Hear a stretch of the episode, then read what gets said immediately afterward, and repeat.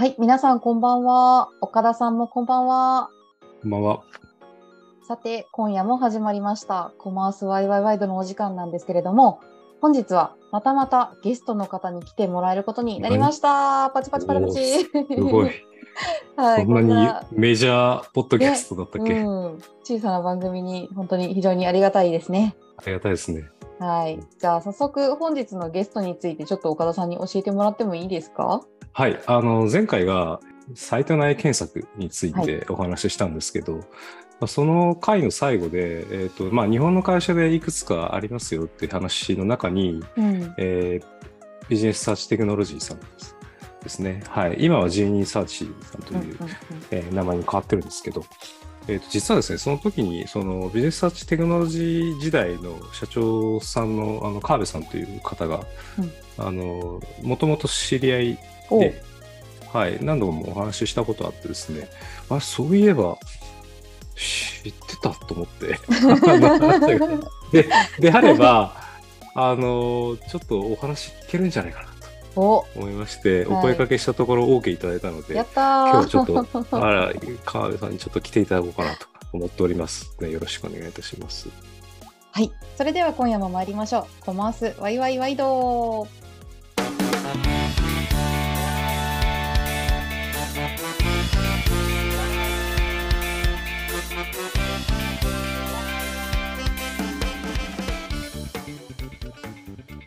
はじめまして、川辺と申します。よろしくお願いいたします。あ、よろしくお願いします。お願いします。はい。すみません、なんかね、おお誘いいただいてすごく嬉しいです。ありがとうございます。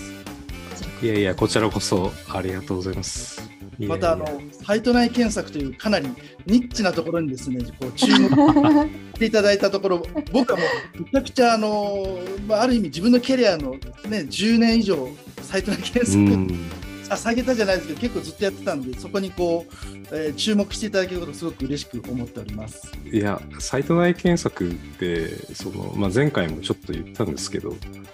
なんか、すごい大事なのになかなか投資されないっていう、この、うん。あの、割とそういうセグメントかなと思ってまして、なのでちょっと今日は、えーせっかくですね、いや、なんならこう中で経験したっていう人も少ないと思うんですよ。あの、じゅ重要なセグメントでありながら、その従事者が少ないっていう。で、検索っていうと、まあ、すぐみんな Google とか思い浮かべますけど、まあ、あれはいわゆるオープンサーチっていうか、はい。なんで、クローズドサーチは、あの、なかなか、あの、日の目を浴びないというとちょっと公平がありますけど、大事なのに、えー投資がだいぶ後にならないと来ないっていう、難しいやつで。でそこのマーケティングとか、えー昔からどうやってんだろうとかって思いながら、えーえー考えていたところですね、はい、いやまさに東大元暮だしこんなところにいたと思ってですね。ちょっと今日ははい。あのいろいろお聞きできればなと思ってるんですけど、えっとまずその最初にその川辺さんという方をご存知ない方もいらっしゃるかもしれないのでちょっと簡単に自己紹介していただいてもよろしいですか？はい、えー、川辺裕二と申します。えっと、そう、まあ、今のあの収録の前にちょっと話したんですけど、生まれ年、誕生日は、今日あの岡田さんと全く一緒という、すごい。うん。珍しい、そう、う生まれも年も誕生日も一緒っていう。なかなかいない。17日、もうすぐ誕生日を迎えると。あ、ありそうですね。収録は今、収録のちょっと前、あ、ちょっとあと、あと2週間後ぐらいで誕生日ですもんね、うん我々。で僕自身はですね、えっと、キャリアとしては、最初はあの半導体の商社です、まあ、クニカという会社があるんですけれども、半導体の商社に最初、新卒で入りました。でそこで3年くらい、いわゆるフィールドセールスと呼ばれる営業職です、うん。をやってたんですけれども、えーと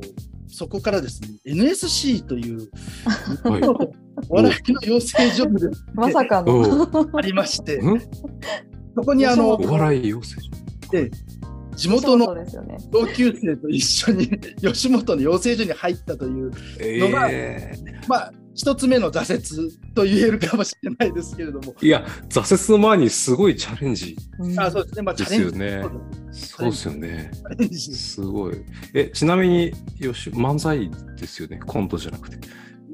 両方あるんですけれども、はい僕たのは漫才とか、両方やってました。すごい。えちなみに、ボケとツッコミはどっちだったんですか？あの僕としてはどっちでもよかったんですけど、誘ってくれた友達は、つあボケをやりたいと。なので、ツッコミやってくれないかっていう。あ、突っ込んでたんですね。見まねで。えー、すごい。結構だからこういう話をすると、お前全然突っ込まないなって言われるんですけど、別にもともと突っ込みは得意でやってたわけではなくて、もらって始めたという感じです。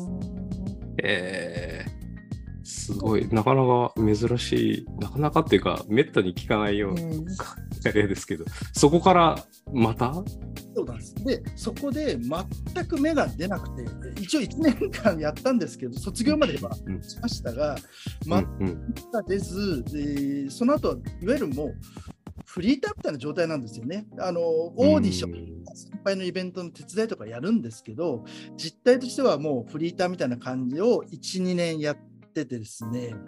でそれでもやっぱり芽が出ないんで、お笑いのコンビは、えー解散しようということになりました。でまあ、解散をし、で、どうしようかなと思ったときに、まあ、これも縁があって、マクニカンの時の元上司の方と一緒に起業しようということで、1回目の起業はその時2004年ですね、に起業してます。えー、で、その時は、まあ、ちょっと古い話で恐縮ですが、あの平成の大合併という言い方をして、市町村合併が世の中であったので、うん。えー合併すると、新しい市のホームページって、いわゆる自治体のホームページってリニューアルするタイミングだったんですね。じゃあ、自治体のリニューアル用の何かシステム、ホームページの、まあ、CMS っていう言い方すると今っぽいかもしれないですけど、当時はなんかそんな感じで、ホームページの管理システムみたいな感じを作ったら売れるんじうんゃないってやってたんですけども、またそれが全然売れなくてと。いうことで、えーでその時に、まあ、また縁があって、マクニカの時の一緒に働いた人が、えー前職ビジネスサーチテクノロジーの VC にいたので、まあ、それで、えー投資先で今営業困ってる会社があるよっていうので紹介を受けたのが BST と。えですので、まあ、最初は僕営業、外注の営業で入りました。ビジネスサーチが週に2日とか BST の営業をやって、週3日は自分の会社みたいな感じで始まったのがスタート。ー、えー、でそれが多分2006年ぐらいですね。うんうんうん BST 自体は2005年なの、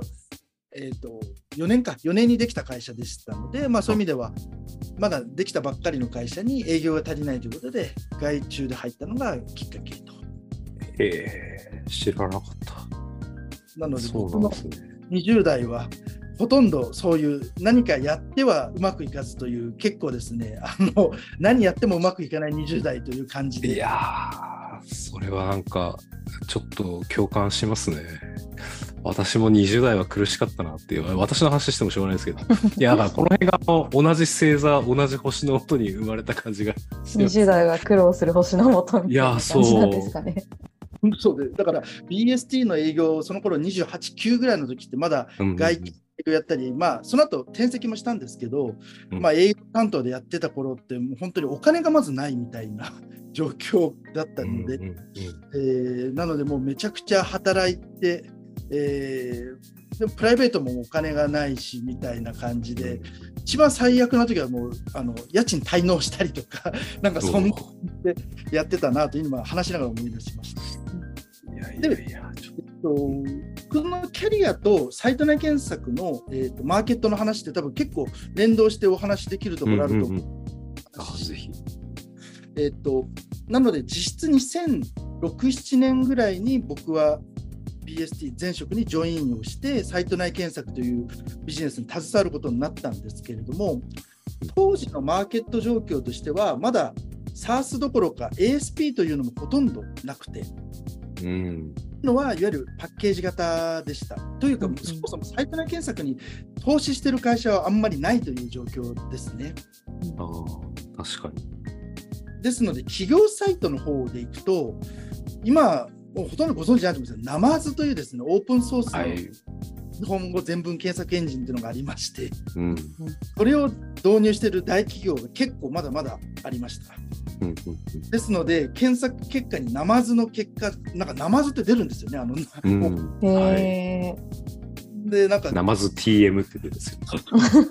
そうそうそうそう。懐かしいな。デザインも全然ヘッダーも蓋も変わっちゃってみたいなことが平気で起きてた状う況で、ん。えーうん。コーポレートサイトの方で唯一 ASP をやってたのは当時僕の記憶だとフレッシュアイというサービス。おお、懐かしい、フレッシュアイ。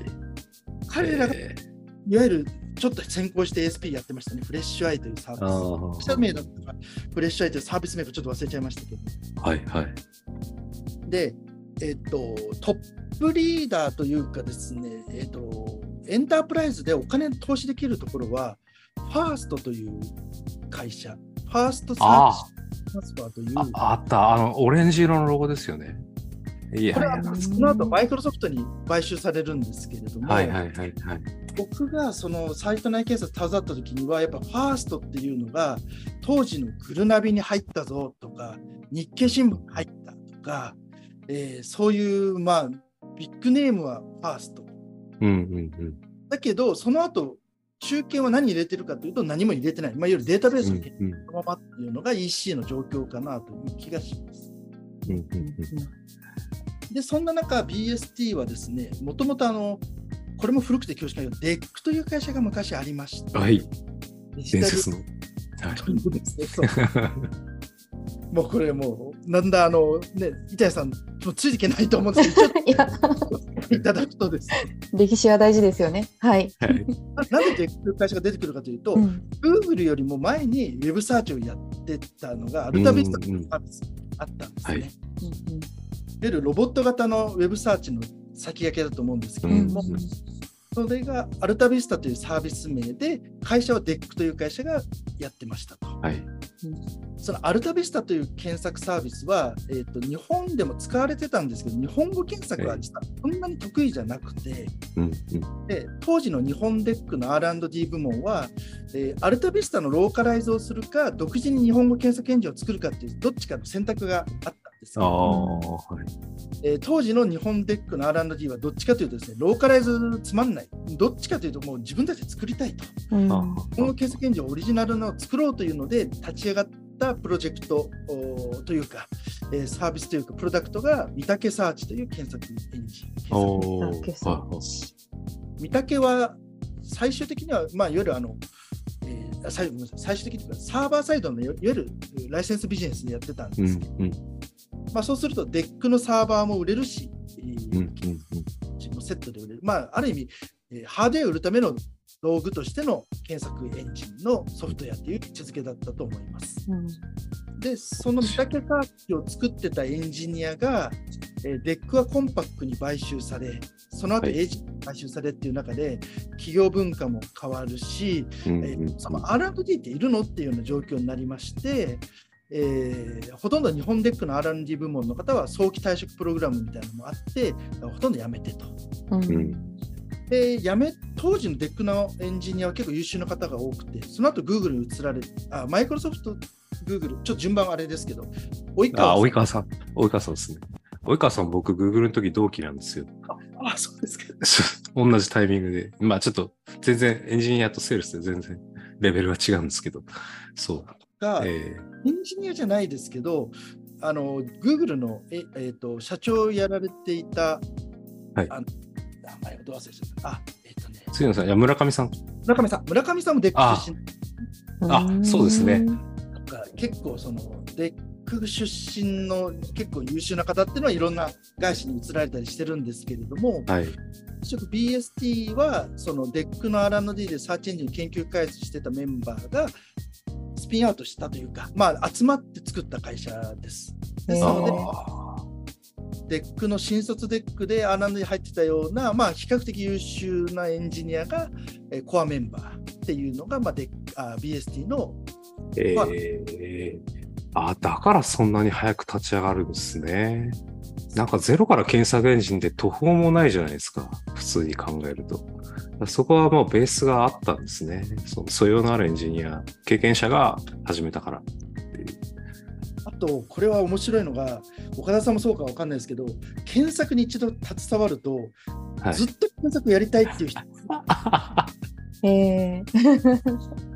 いやー、コアのエンジニアも、見たけサーチを作って、で、BSC で作って、バージョンアップでもう一回作り直してて、人生に何回検索エンジン作ってるんだって。いやー、でもそうですね。僕もだ広告業界とかになんか紛れ込んではいますけど、最初から検索、あの、広告やりたかったわけじゃなくて、うん、なんか検索は面白いなって言ってみたら、ビジネスモデルが広告だったっていう だけで、はい。なので、そう言われてみると、そうですね。EC とかやったけど、結局、EC の中でもサイト内検索が面白いな、つって。思っちゃうから、やっぱ検索なんでしょうね。いやー、なるほど。なんか、確信をつかれた感じがしました、今 ありがとうございます。その当時ですので、えっと僕らは、えっとライセンスビジネスで、えっとうん。入ろうということで、まあ、それこそファーストがあのそういうビッグクライアントを抑えているけれども、僕らもなんとか頑張ろうというところと、今話しながら思い出したのは、えっとパナサーチというのがありましたね。パナソニックパナサーチというのが、えー当時、ヤフーが採用したんじゃなかったかな。うんでしたっけ？ヤフーはでも、最初からインクトゥミーじゃなかったんでしたっけ？違うのか？一時期それがうまくいかなくてみたいな話で、ああ、そうなんですね。なんかね、一ちょっとだけやパナサーチ使って、なんでその話をしてるかというと、あの、えーはいヤフーの検索のトップだ井上さんってあの、はいおっしゃパナサーチちょっと使ってたんだよねって話を。へえ、ああ、そうなんですか。で多分その後の内戦になったりいろいろこうあると思うんですけども、はい。はい。当時の状況的にはそういう今じゃあまり聞かないような検索エンジンの会社だったりとか大企業でもうん検索エンジンを開発してたりしてましたね。うん、いや、すごい、これは相当貴重な話を今聞いてでますすよ。ね。内部の。はい。なかよくあるなかうち。ちょっと話しちゃうと、えっ、とね、住友電工っていう会社が、えーはい。ソリューションという検索エンジンで、実はこれはいまだにやってるんです。エンタープライズサーチでいまだにやってて。あこれはよくできてるんですよね。クイックソリューション、えー住友電工。あとはジャスト、ジャストシステム。はい。あああ、いや、すごいな。しかも国産の名前そんな出てこないですもんね。さっきのアルタビスタとか、そういうのは、あの、それこそ、あの、よく話題に上がってたから存じ上げてますけど、ファーストとかもそうですけど、いやー、クイックサーチとか、触ったこともないな、と思って、すごいな。えーちなみにアルタビスタは、あの、すごく精度が良くて、それこそ僕、Google 入る前ぐらいかな。やっぱり、まだその、こう、Yahoo もどうなるかわからないっていう時に、もうちょっと前かに、その Google を採用するかとか、検索として採用するかの前に、やっぱ一番、あの、じゃあ一番誰が、何のサービスが脅威なんだっていうと、インクトゥミーじゃなくて、やっぱアルタビスタの方が脅威なんだって結構みんな言ってて、それぐらい精度が。ただやっぱまあビジネス難しいのは、うん、やっぱお金が絡むとね、いろいろそれぞれみんな違う、こう、道を歩んでしまうので、まあ、アルタビスタはそのまま、あの、そういうふうにはならなかったんですけど、うん、でもそれぐらい、まだ当時、だから2000年代前半とかは、いかに Google が優れてても、まだどうなるかわからないっていう、はい、なんかそう、そういう、なんかあたふたした時代だったなっていう、だからいろいろ群雄割拠でいろんなエンジンが出てきて、面白い時代ではありました。で、やっぱりデックの OB とかが集まってるところに僕も飲み会参加させてもらったりすると、デックのアルタビスタも含め、検索エンジンのコア技術みたいなところはまあそこそこいいところがあると。ただやっぱビジネスモデルの方で、一回なんか有償で使えるとか、そういうことで試したことあるらしいんですけども、あんまり普及しうん。やっぱりクリック連動というか、あのまあ、あのリスティング広告、今でいうリスティング広告のあのビジネスモデルを発明したのが、まあ、やっぱりもう差がついてっていうのがデック側の OB の方はやっぱり言ってましたね。いやーだから初めにサーバー持っちゃってたから、やっぱね、そのビジネスで考えちゃいますよね。やっぱり、納品モデルっていうか。えーそこがウェブオリエンテッドとやっぱ違いだなっていうのは思いますよね。いやいや、え、で、それで BST に入って、BST でフルタイムになって、で、すぐ役員になられてますよね。いやそんなことなくてですね最初は営業担当で営業部長で取締役になったのは入ったのが2007年で役員になったのが2013、4年とかなのであ、それそうでした。営業の現場マネージャーの方が長くてですねうんうん。で僕は最初入った時はいわゆるライセンスビジネスで、えー検索エンジン売ってこいということなんです。一応当時のマーケットに合わせて、えーその頃あのムーバブルタイプブログがちょうど入ってまして、うんうん MT の検索がまたいけてなかったので MT 専用の検索エンジンを作ったら売れんじゃないかっていうのをやってそれを売ってこいっていうのは僕のミッションでした。えーえーもうさっきから懐かしい名前ばっかり。ムーバブルタイプとか。ねワードプレスしか知らないと、ムーバブルタイプみたいなね。そうですね。今私必死にググりながら聞いてますね。いや、日本だと、だから、どこだっけ、あの、あ、シックスアパートさんかなんかが、そう、あの、総代理店やって、頑張って普及させたんだけど、後からどんどんまくられていくっていうねうん、ブログの CMS っていうのはね。あれも群雄割拠ですね、そう言われたら。MT も結構イントラブログみたいな、イントラでブログをやるっていうコはい。ミュニケーションが重要だみたいので、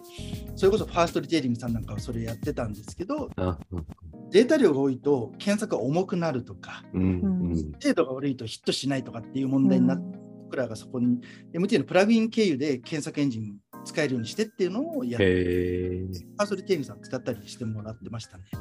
すごい世界だな。で、それをやったんですけども、あのライセンスビジネスで、まあ、いわゆるライセンスと保守なんですけれども、あのまあ、ある意味、なんですか、1本売るとそれなりになるんだけど、えー継続性がないと言ったらあれですけど、もうこれボーンと売れるんだけど、瞬、ボーンと売れたう瞬、んうんうんうん。山まあ僕結構得意好きなんですけど山っ気がある商売っていうの好きなんで 1本2000万のライセンス出せやっただけど翌月ゼロみたいなのを。でも経営としては結構それじゃ困るということで,、でその時にまあ僕も正直フレッシュアイがい一社で ASP やってるのを見ててこれってなんかもうちょっとうまくやればの伸ばせるんじゃないかなと思って参考にしながら企画立てたのが あの当時のサイト内検索の SARS の最初の。うん。したああ、そうなんですね。あとは、今日のテーマになるかもしれないですけどやっぱ EC がですねちょうどそのくらい、結構盛り上がってきてたのでうんうん。この波には乗ろうというのが、まあ、ちょ両方ありましたね。その EC のマーケットうんし、えなんかこれライセンスビジネスじゃないよね。なんかクラウド型というのか、サブスク型というのか、そういう方に持ってった方がいいのかなっていうので、EC のトレンドとそのサブスクのうんクラウドのトレンド、両方ともうまく乗りたいなっていうのがと当時の思いでした。うん。えー実際にそのなんなんかその当時のサイト内検索っていうのは、まあ今イメージできるのは、まあ、例えばメーカーさんのサイトとか、なんか品番とカタログがちゃんと全部データベースになってて、それがちゃんとこうメーカーサイトから検索できるみたいなのとか、あるいはさっきおっしゃってたような、まあ、イントラの中で検索するとか、まあそういった割とこう、比較的こう用途がはっきりしているタイプのやつなのかなと思ったんですけど、まあ、一方でその、まあ、EC が徐々に広がってきて、まあ、当たり前に使われるようになって、で当時だともうだんだんこうガガラケーでどんどんまた検索するようになって、まあ、スマホとかが出る前ですけど、なって、そのデバイスもまたぐし、その、まあ、そのクローストな環境からオープンな環境に使っていくようになるし、で、かつ、その、モールが出てくると、まあ、モールはもう検索が命だから、まあ、そこに対する投資も、通常のその独立系の EC ではなくて、そのモールとか、大規模 EC から需要が発生していくっていう中で、なんか実際にそういったお仕事っていうのはあった、あったんですか？サイト内検索。とその頃の状況で言うと、すでに何か検索、サイト内検索のエンジンなり、商用のサービスが入ってるののリプレイスっていうのはほとんどなくて、大体 DB の検索そのまま使ってて、どうしても重いんだとか、ヒットしないんだとかっていうところでご相談いただくっていうケースが多かったです。あまあでも、まあ課題が起こった時に探すと、まあ BST さんが選択肢に入ってくるみたいな、まあそそういう感じ。そうですね。その頃はですね、えっと日本のサイト内検索でいうと、僕らよりちょっと先行してたのが、えーアクセラテクノロジー、今でもすみません、ちょっと忘れちゃった、アクセラテクノロジーっていう会社があってですね、そこは、ああの僕らはデックだったんですけど、彼らは富士通 R&D のはい。富士通研究所出身で、えー検索やってへえたが独立したのが、あはいあアクセラテクノロジーで。で、アクセラと僕らっていうのは結構比較されたりはしてましたね。で、えっと、今、岡田さんのご質問で言うと、用途別にっていうのは確かにあったと思うんですけど、まだでもそんな高度じゃないんですよね。なんかいわゆる RDB のそのライク分じゃないですけど、なんかそういううんシンプルなやつがすごく多かったですね。ああ、そうなんですね。僕自身は、なので最初お引き合いいただいたのは、えっ、と、まあ、わすそういうメモリアルだったんで、あの、丸善さん、本屋の丸善さんのほうほ EC サイトっていうのが、書籍数で600万冊だったかな、400万冊かちょっと、ほうほとにかくもうタイトルが多い。データベースの検索じゃえー効かないと。ううん。で、データベースって言ってるのは、いわゆるあの、あれですね、EC パッケージのデータベース検索が、もう重くて動かないとか、ヒットしないところでのご相談とか、そういうのがすごくありましたね。うんああ、なるほど。なんか、こう、全部フェチとかしちゃうから、な量、量が増えればそのまま重くなっちゃうっていう、そういうやつですよね、おそらく。あ当時のプレイヤーでビーイング、まあ EC ビーイング今もありますけど、とか、あとはコマース21とか、あ。ああいうページで、ちょっと検索、標準のじゃ聞かないのを僕ら相談もらうみたいな、そんな感じだったかあーあー、なるほどですね。えーじゃあ、それってやっぱりそのカスタマイズしての納入するっていうやり方になるんですか、そうすると。ソフトウェア自体のカスタマイズはしないんですけれども、うん。まあ、今でいうオンボーディングというのか、そのインデックスの作り方がめちゃくちゃ重要で、うん。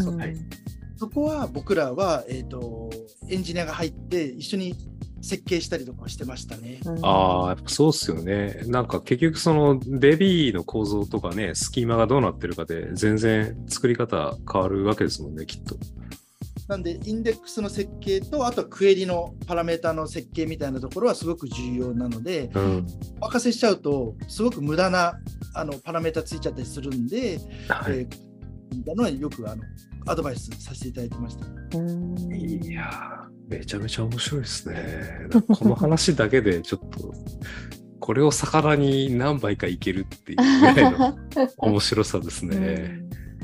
ちなみに、ちょっとコマース YY ワードなんで、ちょっと E- EC の話に少し寄せると、えっ、と、さっきのその、まあ、マルゼンさんみたいなのもそうですけど、その時のその EC サイトとして、そのけサイト内検索入れるときって、なんていうんですか、コストの、じゃないですか、考え方としてはコストになっちゃうじゃないですか。なので、その EC サイトの機能の一つとして、その外部の仕組みを入れるという感じのやり方になるので、なんかそ、そこにまだあれですよね、レベニューを生み出すためのっていう意識はあんまりないですよね、当時だと。そういう意味でいくと、えっと、また僕にとっては結構メモリアルというか、すごく大きかったのが、まだ無名だった時に、カタログ通販のセシールさんが導入してくれはい。でセシールは当時ちょうどライブドアの参加の頃で、あのいわゆる昔からいるセシールの方、プラス結構上役は、えーライブドアマーケティングのもうバリバリの方がいたりっていう状況だったで今ちょっと元気なくなって僕はそういう個人的には悲しいんですけど当時カタログ通販ってめちゃくちゃ元気があってうんアクセスも相当ありました。で、えっと何が起きたかというとアクセスが増えていくときに検索のクエリのせいでデータベースの CPU の負荷がかなりそのあってしまう。で、えー、セシールさんの経営判断として、じゃあ CPU の増設をするっていうのは普通に考えるとまず起きることだと思うんですけれども、えー、データベースの CPU を増やすって結構それなりの投資になってしまうね。うん、で、よく調べたら検索が正に重いんだったら、検索のクエリだけ DB から外出しすれば軽くなるんじゃないと、そういう判断で、うん、えー、サイト内検索を入れようっていうプロジェクトが起きまして、で僕ら、何社かコンペがあったんですけれども、えー、選んでいただいて、で、導入いただいたら、検索を外出しすることで、えー、DB の負荷が25%が減ったと。そうすると、サイト全体が軽くなるんで、サイト全体のアクセス数というか、えー、UX がすごく良くなるというので、えー、経済効果としては、まあ、それによって、まあ、そういうロジックでしたね。えー、なるほど。その検索によってより買っていただけるっていうこの精度が良くなってっていうその前にサーバーの負荷が減るんでレスポンスが速くなってそれによって体感的に買いやすくなるから結局それで コストが下がってレベニューが増えるというそういうそういうことなんですね。なるほど。いや、なんかその僕の質問の意図は、その検索の精度が高ければ、その商品を見つけやすくなって、で、コンバージョンレートが上がったりするんで、まあ、レベニュージェネレーションにつながるよっていうのが、まあ、一般的な検索における考え方かなと思うんですけど、当時はまだ負荷の問題がとても大きいから、単純にリソースを食いまくって、いたので、うん、そこを改善するだけでもレベニューが上がったっていう、そういうことなんですね。今ほど GA もそんなにあれですし、そのなんとかデータを取って、その解析するとか、メトリックスもそんなになんか発達してなかったので、すごく SI 的なビジネスだった感じがすごくしますね、なんか当時。うん、なるほどですね。えっと、KPI 指標だったのは、ゼロ件ヒット率っていう、まあ、いわゆる、はいゼロ件をどれだけ返してるかを減らせられるかっていうのは、一応指標はありました。うんうんうんうん。いやいや、まさに、そう、前回のその放送でも、そうゼ、ゼロ件が多すぎると、こう、そうなんか何もいいことがないないというか、その検索体験も悪いし、何もその後にディスネーション渡してないから、ユーザーもそこで止まってしまって、バウンスし、まあ、帰っちゃったりとかするし、本当に何もいいことで、精度が低いというかね、その、そのじゃあ、例えばこういうのはどうですかっていうような、こう、関連検索もちゃんとできてないっていうことでもあるから、もうなんか、あらゆる指標に、あらゆるこの体験にとって良くない。なんで、まあ、ゼロ件をなるべく減らすっていうのは、まあ、それだけ一つ KPI になり得る指標だったっていうことですよね。なるほどですので、当時の EC 文脈で、まあ、いわゆる施策としてはですね、あの、僕らが検索で結構よく一緒に呼ばれてたのはレコメンドの会社で、あうん、レインパッド、アルベル、うん、まあシルバイク、まあこの辺はよく呼ばれて僕らも一緒にセットで導入なんていう会社もありましたね。え。ー、やっぱりそこは、まあ、まさにですよね。その検索っていうのはある種こういう商品がありますよっていうユーザーに、カスタマーに提示してることでもあるから、まあ、そこにレコメンデーションを入れるっていうのは、なんか思想としては非常に近いというか、仕組みとしても近いですし、うん、ちなみにそう今おっしゃったような、その、いわゆるこう、本当にどこもよ当時よく聞いた名前ですけど、なんか一緒にこう、一緒に組んで営業したりとか、そういうこともあったんですか？ありました、ありました。やっぱりです、その、コンペの時に、僕らの前がブレインパッドで僕らが僕がその次だったりするとまあ、はい、名刺交換したりとかそれでちょっと情報交換したりとか、あとはあの営業情報をお互いに何ていうんですかあそこってどうやって攻めてますかとかなんかそういう営業マン同士のみたいなのは結構やったりとかで、えー、まあ、僕はブレインパッドさんとかアルベルトさんは仲良かったなって感じです。うんなるほどですね。いやいやいや。そう、当時ね、やっぱそのデータ分析とか、そういったものがだいぶその認知されるようになって、あの当時、だ2000年、2010年ぐらいからですかね、あのところであと。ブレインパッドさんなんかは、どこ行ってもね、あのそれこそ、あの、私も一緒に仕事したことありますし、レベットさんとかシルバーエクさんも、皆さん、こう、どこ行っても、こうなんか、なんていうか、出入りしてるなっていう感じを あの、受けてた印象だなるほど。じゃあ、その頃から、やっぱりそうですね、2000年代、その、カールさんが入られた頃、ベースに入られた頃から、またちょっと時代が変わってきて、で、その、すどうやってその EC とか、その、自社サイトで、えーをよ、よりよ、よりもっと良くしていって、売り上げを高めていこう。データというものをしっかり活用して、売り上げを上げていこうかっていう意識がやっぱ2010年代に入って、ぐぐっとこう環境が変わってきたみたいな、そんな感じなんですかね。まあ、そこの一つの要因は、僕が最初言った時って、アクセス解析といったら、アーチンとか、RT なんかね、結構あのサーバー型、パケットキャプチャー型とか、なんかね、難しいやつが結構多かったところから、うんチンが、G、Google が買収して、はい。上同じやっぱ GA が出てきたところはすごい大きいかな。ああ、なそうなんすね。なるほど。なのであ普及とデータドリブンみたいなのは、なんか並行、なんかその普及とセットな感じはすごいします。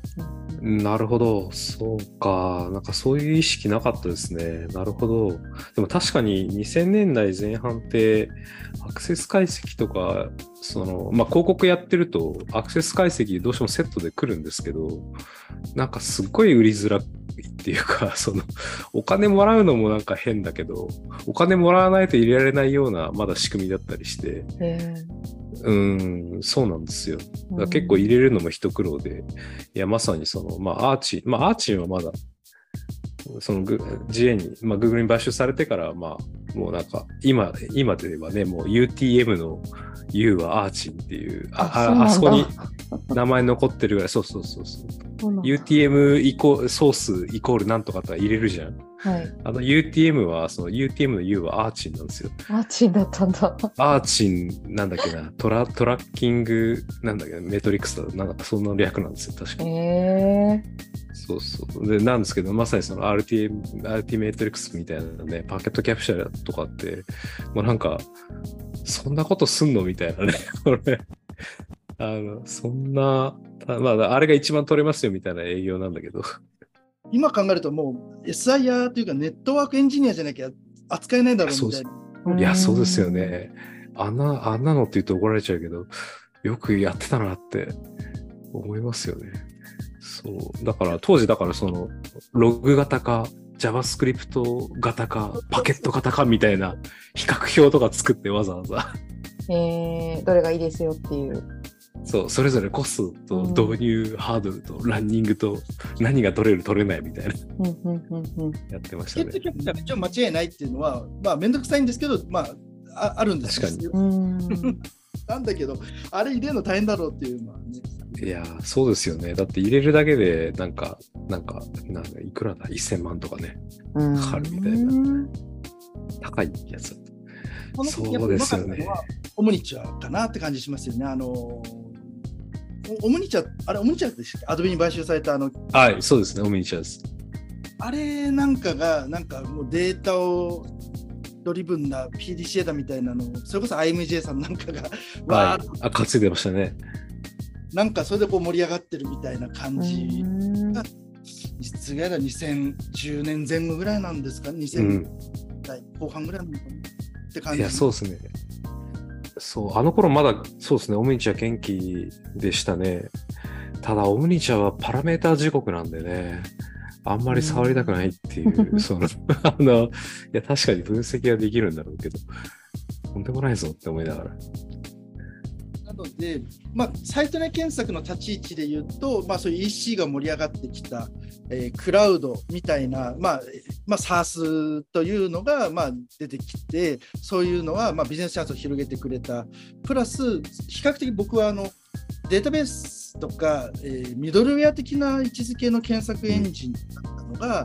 だんだんデータと連携したマーケにこうつながるような検索っていう風にポジショニングができるようになっていったのは、やっぱ GA との連携なんかがあったからかなという印象です。なるほど。やっぱデータがちゃんと見えるようになったんで、価値に気づきやすくなったっていうことなんですかね。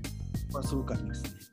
なるほど、面白いですね。え、じゃあそこから、その、まあ、それが2000年代前半ぐらいだとして、まあ、そこからもう10年経ってるじゃないですか。そこからのその、まあ、EC のその市場規模っていうのはそこからさらに何倍にもなってますし、まあ、コロナを経てより EC が、まあ、もう誰でも EC 当たり前のようにやる時代になってデータ分析なんかも、まあ、最低限のものはもうデフォルトでついているという状態になってで検索エンジンも、まあ、サイト内検索であればもうなんかカートにデフォルトでついてるという状態になって、なんか結構いろんな環境が変わってきた中で、まあ、変な話、だからこそ、今こそサイト内検索、なんか見見直せないかなって思って、前回はこういう記事に、記事というか内容にしたんですけど、ちょうどだから、その、面白いなというか、なんかいろいろ思うところは、やっぱりその BST さんが、その、なんていろいろ経営的にも変わられてっていうのが、まさにそのコロナを境にしてっていうタイミングじゃないですか。なんかそこって、なんかどういう、まあ、お話できる範囲でいいんですけど、どういう流れだったのかなっていう。えっと、そういう意味でいくと BST は、えー、っと2014年に SBI グループに入ります。1回目の M&A をするんですけど、それはあのもうその時にすでにもう7割ぐらい VC が持ってる会社だったんですね。で、まあ、どうしてもファンドの期限なんかもあったりしますし、まあ、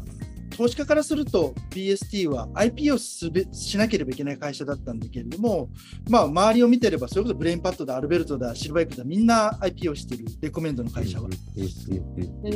という中で、まあえーと、サイト検索のプレイヤーとしては、まあ、僕らは IPO はできなかったけれども、えー、投資家としては何らかしらの出口が必要になってきてたタイミングで、えー、VC の中の一社が SBI インベストインベストメントからも出資をいただいていたので、でその時にあの SBI グループの中で決済やってる会社がありますあのいわゆるクレジットカードの決済代行ですね。有名なのは GMO さんとかですけれども、はい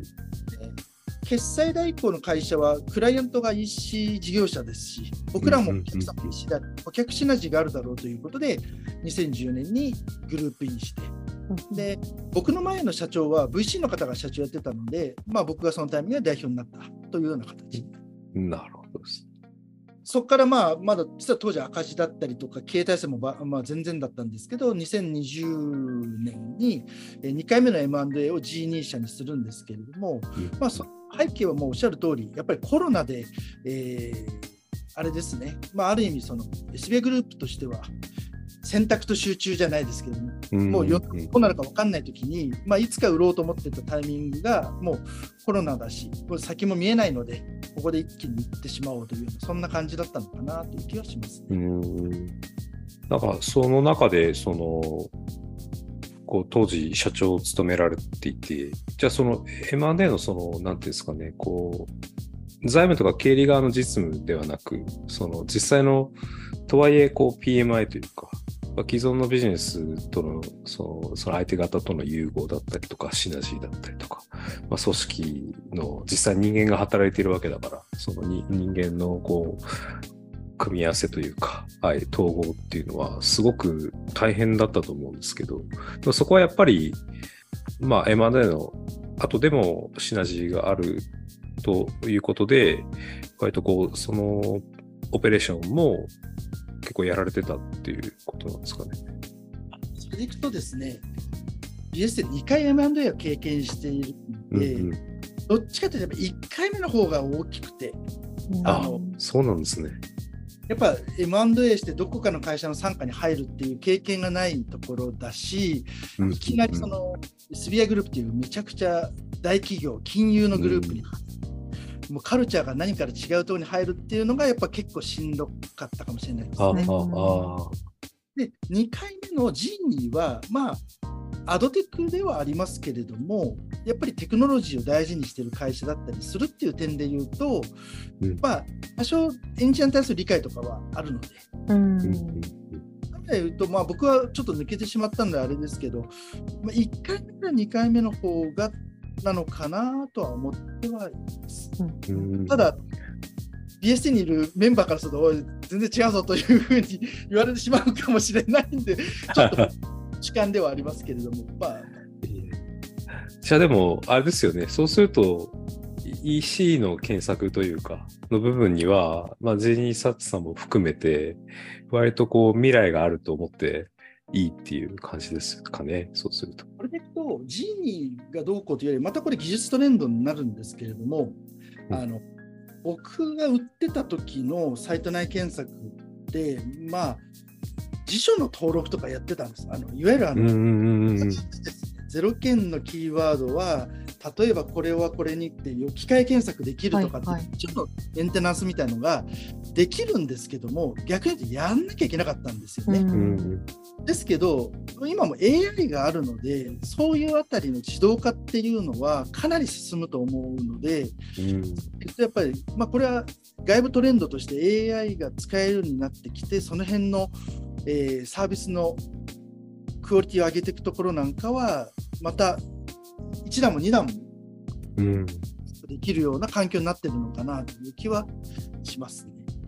なるほど。まあでもそうですよね。なんか今はジェネレティブ AI がもてはやされてますけど、じゃあ実際そのサイト内検索って、まあ、例えば Google がね、AI どこに使ったかっていうと、そういうクオリティだったり、予測だったり、そういったところにまず最初に活用して、まあ、実際それで品質もレベニューも一気に上がっていくっていうところで、なので、おそらくその、まあ、文章の塊っていうか、データベースと AI の相性ってのはすごくいいはずなので、はい、それがなんか、まあ、Google だから一歩抜けてたみたいな世界から、なんか、割とこう学習する内容が決まってさえいれば、かなり高い精度でこれからどのプレイヤーも出せるっていう、そういう感じですよね、おそらく。ですので、あのー、まあ、こういうやっぱ、まあ、さっきの話なんですけど、やっぱ外部環境の変化とか技術トレンドみたいなところは、どんどんこう起きてますので、そこをうまく、うん、取り残されないように、常にキャッチアップしていくっていうのが、うん、まあ、やっぱ大事だなというのは、すごく、うんうん、ありがとうございます。あちなみに、質問でいただいた2番の重要とか、難しさとか、まあ、喜びみたいなところ、そうですね。ああ、ぜひ。お願いします。あのー、これって、岡田さん多分分かると思うんですけど、検索ログって生のデータを見たことがあるかどうかっていうのがすごく大事で、多分僕は見たことないですけど、Google の検索ログ、生ログ多分見たら、世の中の頭脳みそが実はもう分かっちゃうみたいな、はい。はい。はい、すごいめちゃくちゃ貴重なデータだったりすると思うんですけど、まあ、それは当然 Google の中の一部の人しか見れないんですけど、サイトのオーナーであれば、サイト内検索のログは自分のものなので、うん、これって見てもらうとですね、結構、え、なんでこんな系はキーワードなのとか、うんうん、気づきめちゃくちゃあると思うんですね。うん、私、すごく僕は面白いと思っていて。うん。うん、なので、この検索を入れる目的は UX の改善もそうなんですけど、え裏側としてはそのユーザーを知るっていうデータの一つに、いわゆるあの GA で見れる定量的なのも大事なんですけど、キーワードというめちゃくちゃ定性的なものも大事にした方がいいんじゃないかなというのはすごく思ってますし、そこを見てもらうと、なんかこう、あこ次の施策につながるみたいな、なんかある、うん、いや、まさにそうですね。本当に、いやもうこれ今、僕がいつも言いたいと思ってることを今、川辺さんが全部言ってくれたような 気がしますね。いや、本当にそうなんですよね。なんか、こう、どれぐらいアクセスが増えました？とか、検索エンジン経由で何パーセント増えました？みたいなのって、それだけでは何もわからないくて、うんうん、一個一個のクエリにその人の欲求とか疑問とかいろんなものが詰まっていて、だその一個一個見る方がよほど学びがあるし、うん、でそこからじゃあどういう気持ちで探してたんだろうって想像することであのその人の経験を追体験することの方がなんか数字見て改善するよりよっぽどこう的を得た施策になることが多いですけどでもまあレポーティングとかが発展すればするほどそういう視点を持つこと自体が難しくなってくるという、まあ、逆説的なこともあって、いやだからこそ、その今おっしゃ、本当におっしゃっていただいたような、その検索クエリっていうのは一番重要な、最もあの根源的な情報というか、シグナルであって、うん。なんかそれ以外はもうなんかおまけっていうか、うん、検索はそれぐらいすすごいものなんだなっていうのを、い割とこう、最初の方に知っちゃったので、なんか、ソーシャルどんだけ盛り上がってもあんまり興味持てないみたいなの、そういうところ、こんなこと言っていいのかわかんないんですけど、そういうのはちょっとありますよね。なので結構僕もよくあったのはその現場の方は本当にその GA なりのデータを見ちゃってるんですけど、えーその事業者の社長だったか、まあ、責任者の方が単純にユーザーと同じように何かのキーワードで検索したらあれヒットしないじゃんみたいなことになったりとか売り売りたいものが上に出てないって相当の問題になった時に、裏側のデータを見てるとそれを気づかなくてやっぱユーザーも岡田さん言ってくれた追体験やるかどうかで全然違うのに、うん。意外にそこ手抜いちゃってるうんっていうめちゃくちゃあるしなんでこの話したかというとそれであの翌朝その社長なりあのあれから怒号が飛んでですね あの現場は 検索に向き合うことになったという。えー、いやー、そうですよね。だから、やっぱその定性と定量というか、そういったものをやっぱ行ったり来たりできるのがすごく大事で、どっちかだけではダメで。で、そこを行ったりできる時のその鍵となるのが、まあそのままですけど、キーワードというものになるのかなというふうに思うので、いや、だからやっぱりサイト内検索は面白いですよね。はい。サイト内検索あるあるなんですけど、板谷さん、さっきはい。食品系っておっしゃいましたっけ、あのはい。今たあの、食品に関わるところで、絶対にクロートは検索するのはカニを検索するんですよ。キーワードカニ。カニ。何うん。ひらがなのカニとカタカナのカニと漢字のカニで何が出るかってチェックするっていうのが、ああ、はいはいはい。それでどう変わるかと、うん。実はカニって EC でめちゃくちゃあの売りたか、売れる商材だったりするので、うん、影響結構大きいんです。このカニでいいものが出るかどうかっていうのが。なるほど。カニ問題ってよく言ったりするんですけど、あ なんかうちの場合だと、まあ、カニもそうですけど、マグロ問題がありますマね。グロ問題。カタカナ、ひらがな、あとはあの普通のマグロと、あとトロとか、なんかこう、ハラミみたいな、ハラミじゃないか、なんか、はあの、V で検索する人といて、なんか、カタカナマグロがヒットしないじゃないか、みたいな感じのこととかはありましたね。いやいや、これは尽きないですね。食品は本当難しいんです。僕もいろいろやったんですけど、うん。いわゆるあの商品名がある方が楽で、うん。食品商商品名がない食材とアパレルうんは欲しいんですよね、キーうワード。ん。確かに。いや、アパレルは、なんか結構いじることあるんですけど、もうそもそもカテゴライズからむずくて、その、そう、カテゴライズがむずくて、で、そこにさらにクエリがむちゃくちゃで、はい。だからもう分からなすぎますよね。で、商品名も変なのつけるじゃないですか。変なのって言うと怒られるけど。そう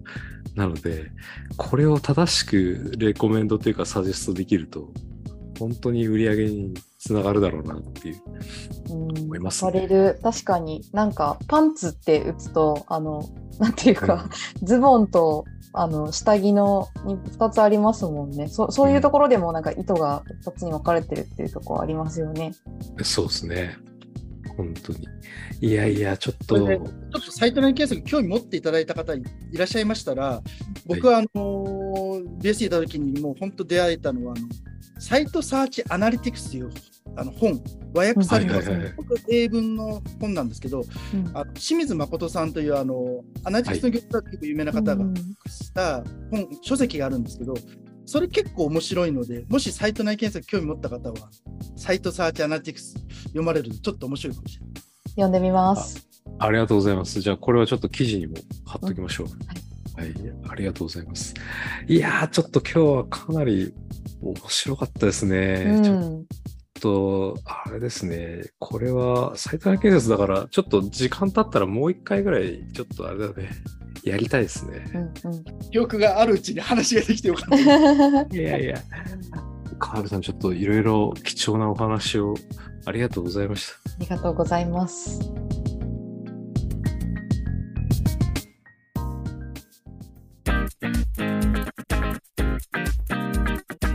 コマースワイワイワイド。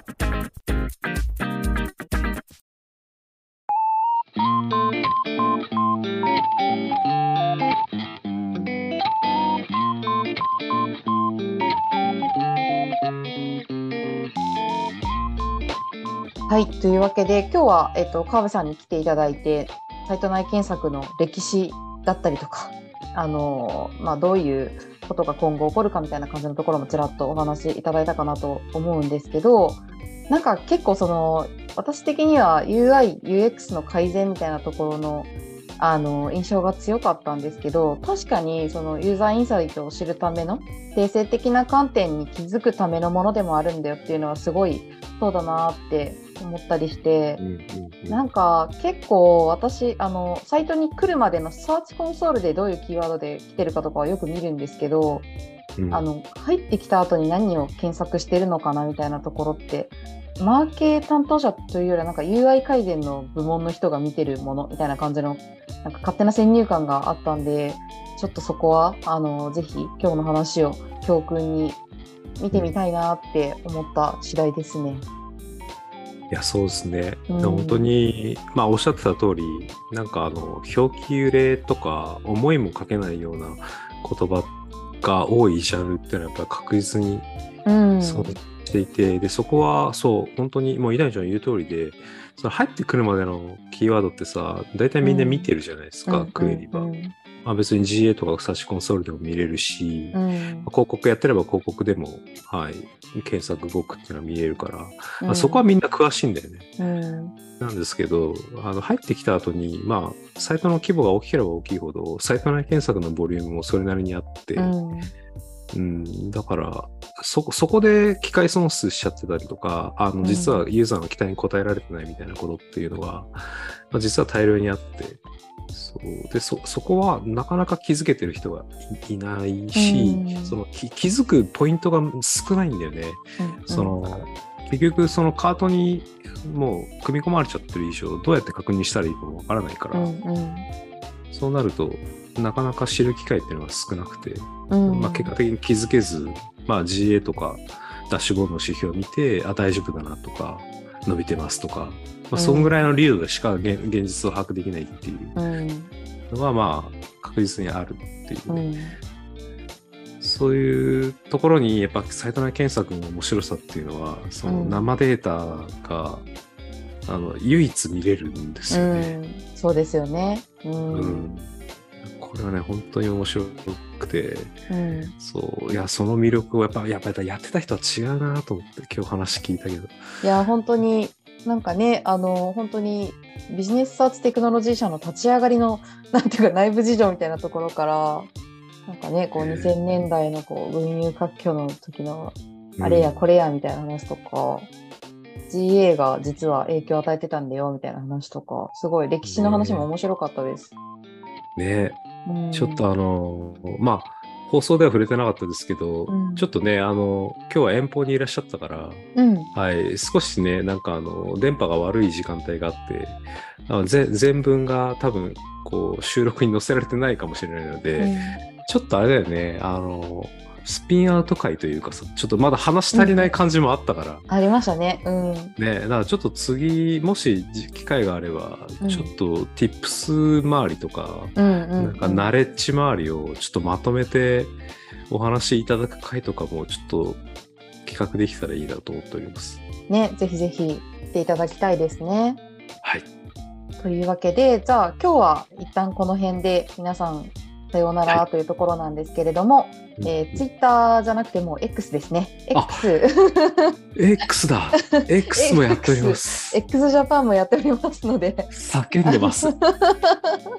はい、ぜひフォローしていただければなと思いますというところと、あとはあのこの番組は Amazon Music、えー、Spotify、Google ポッドキャストその他でも聞くことができます。で、あのウェブサイトもやってますんで、そこで記事もアップしてますんで、ぜひそこも見ていただければなと思います。はい、それでは皆さん次回もお楽しみに。さようなら。さようなら。